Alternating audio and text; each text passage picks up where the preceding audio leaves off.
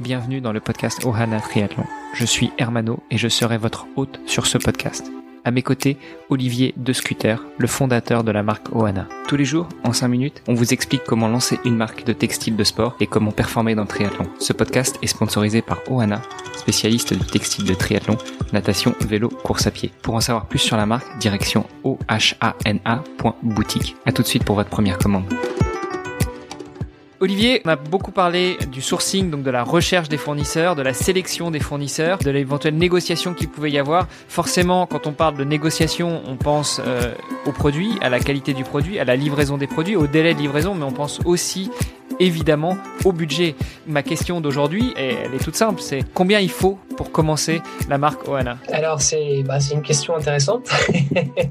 euh, non, honnêtement, il n'y a pas besoin d'énormément d'investissement de, départ pour se lancer. Que, ce que j'ai fait, c'est qu'il y, y, a quelques années, euh, j'avais créé plusieurs comptes d'épargne pour reverser une partie de mes, mes revenus et donc de, de, de, pouvoir gérer un petit peu mes, mes, finances personnelles. Et donc sur un de ces comptes-là, euh, je mettais euh, voilà, une partie de, de mon salaire euh, qui était destinée à tester des idées de business ou à, me lancer en tout cas dans, l'entrepreneuriat. Donc c'est pas grand chose, mais je pense que je dois, être aux alentours de 15% euh, de, mon salaire tous les mois. Donc euh, bon, on, peut se le permettre sans euh, sans que ça détériore complètement notre, notre, qualité de vie. En même temps c'est bon c'est un choix aussi, mais c'est vrai que sur plusieurs années, bah, finalement ça ça m'a permis d'avoir une petite base pour déjà assumer les, les premiers coûts euh, et, et, de pouvoir me lancer. 28 ans, ça fait 6 ans que tu mets de côté dans l'éventualité, tu trouves la bonne idée et que tu souhaites investir dans cette idée, c'est ça? Je pense que ça doit faire euh, ça doit faire plutôt 3 ans que je me suis mis vraiment à, à mettre de l'argent de côté pour ça, euh, parce qu'auparavant, bah, c'est vrai que dans les, les premières années de, de, carrière professionnelle en général, on n'a pas forcément euh, l'opportunité de mettre beaucoup euh, de, de, côté, et puis et puis encore moins quand on décide de faire du triathlon. bah, écoute, en tout cas, moi je trouve que c'est c'est une, idée super inspirante et euh, j'espère que ça, donnera des idées à nos auditeurs. Que en plus, ça montre bien ta démarche de vouloir proposer des produits euh, de qualité qui sont pas juste basés sur un, coût et, euh, chercher le, le, coût minimum, euh, puisque tu y as quand même investi de ton temps et euh, de tes propres économies. Est-ce qu'on pourrait revenir quand même un petit peu plus en détail sur les coûts auxquels tu as dû faire face pour pouvoir lancer la marque? Alors on a parlé rapidement dans les premiers épisodes qu'il y avait déjà la production des euh, des échantillons. Est-ce que bah, est-ce qu'il y avait que ça euh, quels ont été les gros coûts euh, pour pouvoir lancer la marque? Pour, pour, répondre à ta question, effectivement, c'est que tu, tu, me demandais c'est quoi le budget. Euh, bon, on parle de, quelques milliers d'euros, mais euh, voilà, on, est à moins de. Je pense qu'aujourd'hui, je dois être à moins de 10 000 euros de, frais engagés euh, pour l'instant. Donc, euh, ça reste, je dirais, correct. C'est c'est pas non plus des, investissements énormes à l'échelle d'un business en tout cas. Pour moi, les, plus gros coûts, ça a été tout d'abord les frais de production. Des, des échantillons. J'ai pas les machines dans mon dans ma dans ma cave pouvoir euh, les produire par moi-même. Donc, euh, donc voilà, donc il faut que je m'entoure de, des bonnes personnes. Alors peut-être que ce sera le cas, peut-être qu'un jour on, investira dans des machines.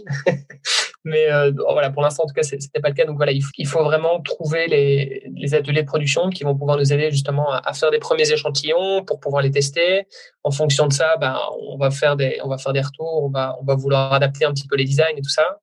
Euh, donc ça, je pense que c'était vraiment le plus gros centre de coût. Ça, ça, coûte quand même assez cher parce que c'est des très petites quantités, donc euh, forcément euh, à ce prix-là, c'est, enfin, c'est pas rentable. On peut pas, on peut pas se permettre de les produire en petites quantités comme ça et de les revendre parce qu'on on perdrait de l'argent. Euh, maintenant, évidemment, à partir du moment où on a des plus grosses quantités de commandes, bah, là, ça devient plus intéressant parce que on est dans une situation un petit peu plus confortable pour pouvoir négocier et évidemment réduire des, des coûts de production parce que voilà, on, on fait produire à, à, l'échelle évidemment. L'autre gros centre de, de coût pour moi, c'était le, le design ça, ça, ça coûte de l'argent et ça prend aussi beaucoup de temps parce que voilà, je suis moi-même pas designer, donc euh, ce que je fais en général, c'est que je, je, fais un premier brouillon euh, sur papier euh, au, au, crayon. à l'ancienne? Voilà, exactement à l'ancienne. C'est comme ça que j'ai fait le logo de, de, de Oana notamment. Euh, c'est comme ça que j'ai fait aussi les, premiers, euh, bah, le design en fait de la, première collection hein, qu'on peut retrouver un petit peu partout. Euh, donc voilà, c'était vraiment en, créant des moodboards avec des images qui m'inspiraient, des, voilà des, imprimés que j'aimais bien, voilà d'autres marques, etc. Je faisais un peu une combinaison de tout ça Puis ça m'a permis de, de pouvoir revenir sur bah, des éléments visuels en fait que j'aimais bien en fait.